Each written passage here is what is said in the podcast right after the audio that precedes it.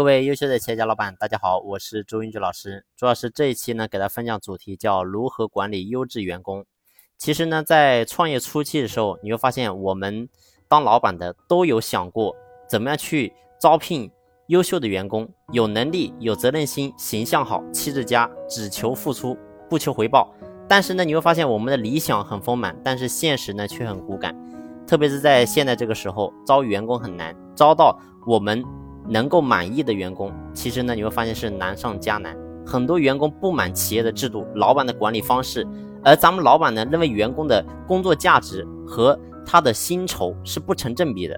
那在这个时候，我们老板该怎么样去管理现有的优质员工呢？其实很多人都明白，一个员工的工作态度要比工作能力更重要，因为能力可以培养，但是态度和人品可能是他的生活环境所形成的，很难去改变。然而呢，在选择的过程当中，你会发现，大部分的中小企业的老板，或者说刚刚开始创业的老板，为了能够让员工尽快为自己的企业创造价值，都会选择忽略员工的态度。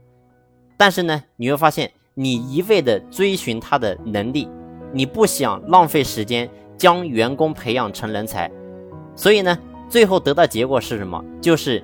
当你用各种手段威逼利诱有能力的员工为自己企业创造价值的时候，就直接决定了咱们老板是处于弱势的一方。你做什么东西，都基本上要看他的眼色。所以呢，这不是长久之计。如果说长期以往的话，你会发现咱们老板在企业就没有真正的命脉。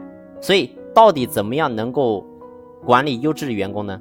其实唯一的方法就是你必须要给到员工绝对的信任，以及呢给到员工百分百的成就之心，让他能够真正收到这个心，让他知道咱们老板是真正的想要让他过上更好的生活，想让他能够功成名就。所以一定要想方设法给到员工心安的感觉，这是我们老板唯一的出路。好了，这一期呢就分享到这里，感谢你的用心聆听，谢谢。